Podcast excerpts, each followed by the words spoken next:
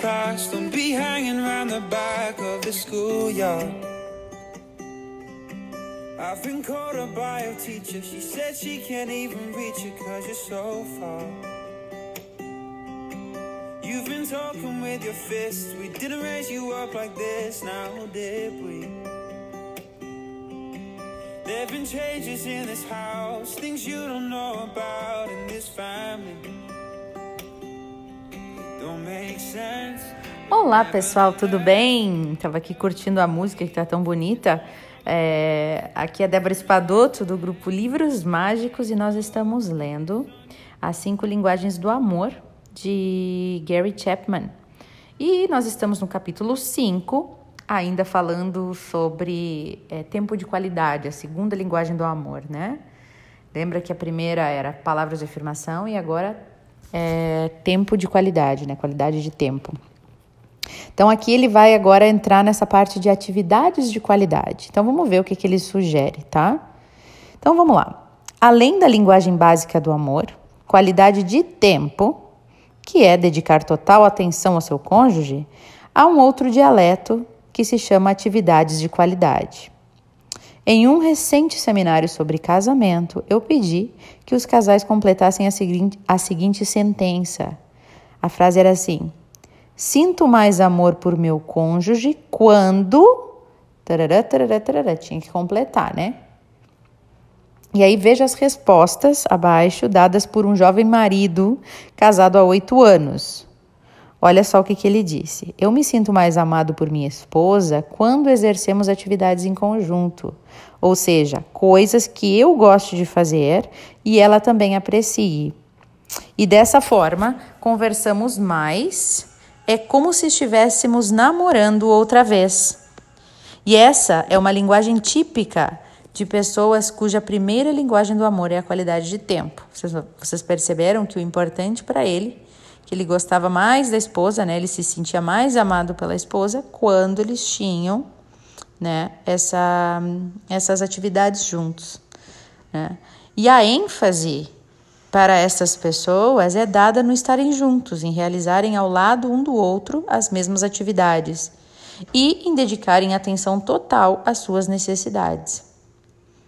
Entende-se por atividades de qualidade qualquer coisa pela qual um ou os dois se interessem.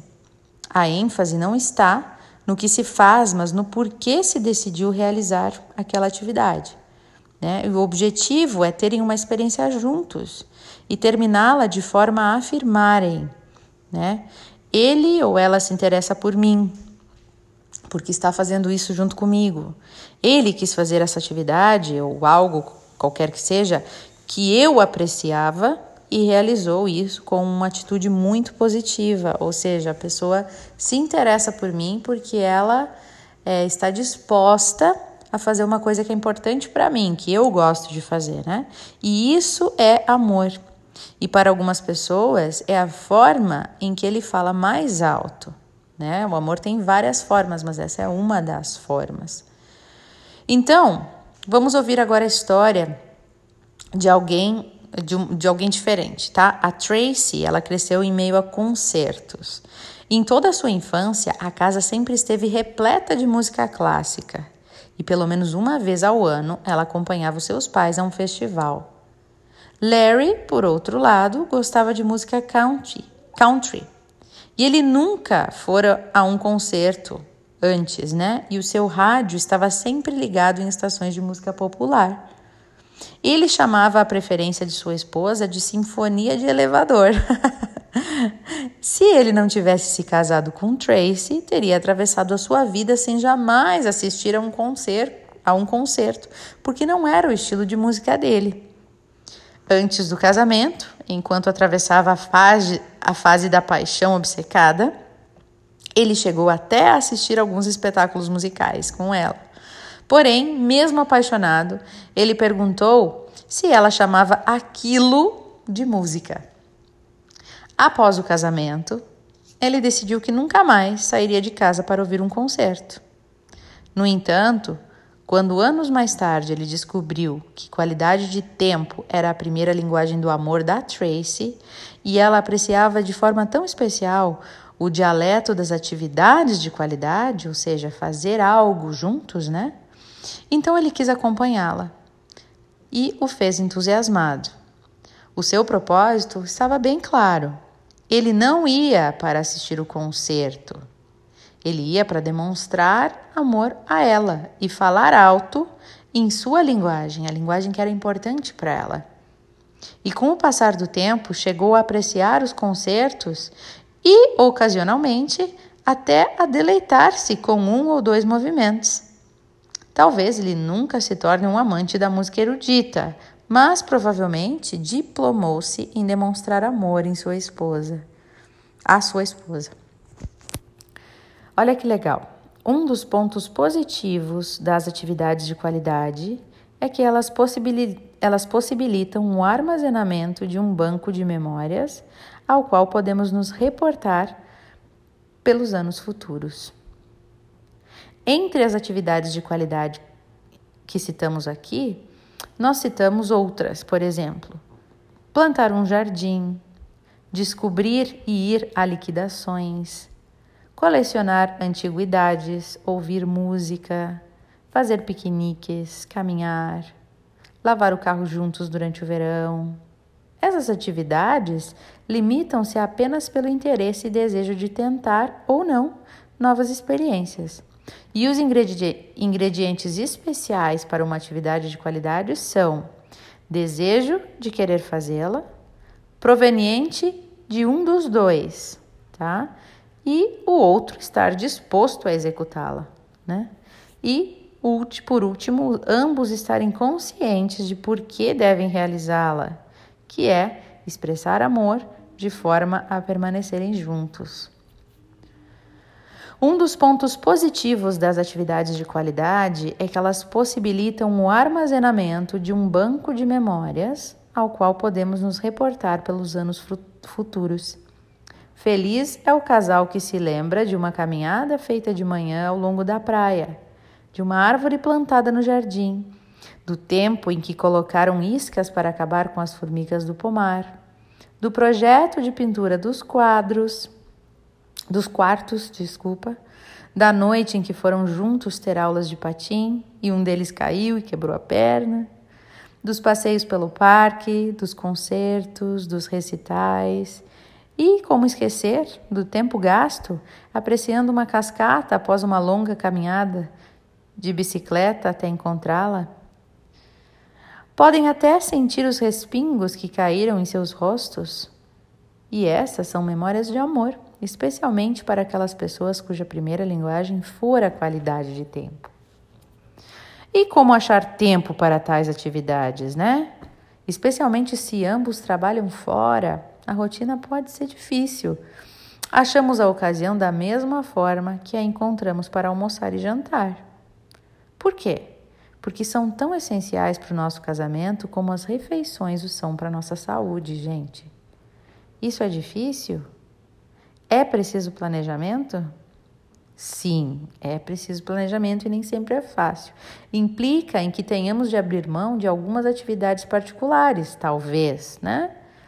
Significa que faremos algumas coisas que particularmente nós não apreciamos? Certamente, gente. Será que compensa fazer isso? Sem sombra de dúvida.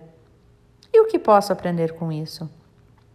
O prazer de viver com um cônjuge que é amado e que sabe disso, para compreender, pois ele compreende que o esposo ou a esposa aprendeu a falar a sua primeira linguagem de forma fluente.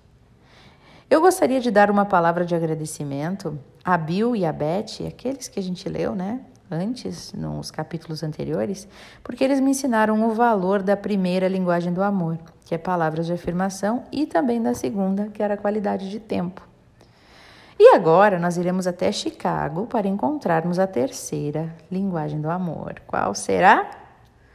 A terceira linguagem do amor é receber presentes, olha bem. Mas, gente, antes da gente encerrar, é, eu espero que vocês tenham ótimas reflexões, claro, e eu pensando aqui é, é, é justamente aqui que entra a questão do ceder, né? Tem gente que não abre mão nunca de fazer aquilo que gosta de fazer. Ah, não, eu quero olhar futebol, então eu fico olhando futebol. Nunca quer saber o que, que a outra pessoa quer fazer, né? E, e é aí que entra o ceder. Um faz um dia o que o outro quer, o outro faz um outro dia o que o outro quer, e, e assim vai vendo uma, um revezamento. Todo mundo fica contente, né? Tem gente que não aprendeu a ceder, né? E aí fica difícil a relação. Outra coisa que me chamou a atenção, que no início ali o, o rapaz, né, com a Tracy, o marido da Tracy, quando eles estavam lá apaixonados, namorando, então ele até ia nos, nos concertos de música clássica com ela, né? E aí quando eles casaram, ele disse: ah, agora não preciso mais. A pergunta é: por que não precisa mais, né? Eu acho que uma das, um, um dos grandes lances, né, que a gente tem que, que levar para nosso casamento, e, e eu acho que isso é sempre, em qualquer relação, até numa relação de amizade, né? É que tipo assim, poxa, se a pessoa se apaixonou por você, ou gostou de você, ou se atraiu por você, por um jeito que você era, é, continue fazendo aquelas coisas. Eu não estou falando que a gente não pode mudar ao longo dos anos e ir melhorando, mas, por exemplo, nesse caso dele, ele até ia com ela em concertos e tal, daí casou, não vou mais, né? Por que não vai mais, se foi sempre, né? É, é como se a gente se sentisse depois, né, enganado. Poxa, mas eu casei com essa pessoa por essas e essas questões. E agora, né, passa o tempo e a pessoa não é mais daquele jeito, muda, né? Eu lembro que uma das coisas que o meu primeiro namorado me pedia, eu falava, vai, eu gostava muito dele. E, e eu dizia para ele assim, ah, o que, que eu posso fazer para a gente sempre ficar junto e nunca se separar? Ele disse para mim, nunca muda, eu gosto de ti assim, né? Então, por que, que a gente muda com o tempo? E eu não digo de mudar é, a nossa, a nossa e, melhorando, e aprendendo, e modificando. A mudança é inevitável, né? A melhoria é inevitável para a gente. Mas, por exemplo, se o homem sempre abriu a porta do carro para a mulher entrar, ele tem que fazer isso sempre, né? Se a mulher sempre é, fez alguma coisa por ele, ou sempre fez aquele bolo que ele gosta para agradar ele no tempo de namoro, por que, que, ele, por que, que ela vai parar?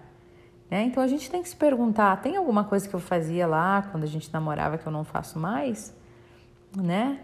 E e com amizades a mesma coisa, né? Se a gente faz sempre de um jeito, mantenha aquilo que a pessoa se interessou pela gente. No trabalho, as relações de trabalho também são assim, né? Se eu fui contratado, né? E lá no início eu, meus chefes gostavam muito de mim porque eu fazia dessa forma. Por que, que eu vou mudar com o decorrer do tempo? Por que, que eu vou deixar de ser eficiente? Ou por que, que se eu melhor, só se eu melhorar, fizer ainda mais daquilo, né? Então, acho que são coisas para a gente pensar e o quanto é importante, né? A qualidade de tempo, as atividades vividas juntos é, e o ceder, que nem sempre tem que ser feita à minha vontade, né? Tem, tem que haver uma troca. Bom, pessoal, é, eu desejo ótimas reflexões para vocês no dia de hoje e até o nosso próximo encontro com a terceira linguagem do amor. early after class. Don't be hanging around the back of the. And if we're crying on the couch, don't let it freak you out. It's just been so hard.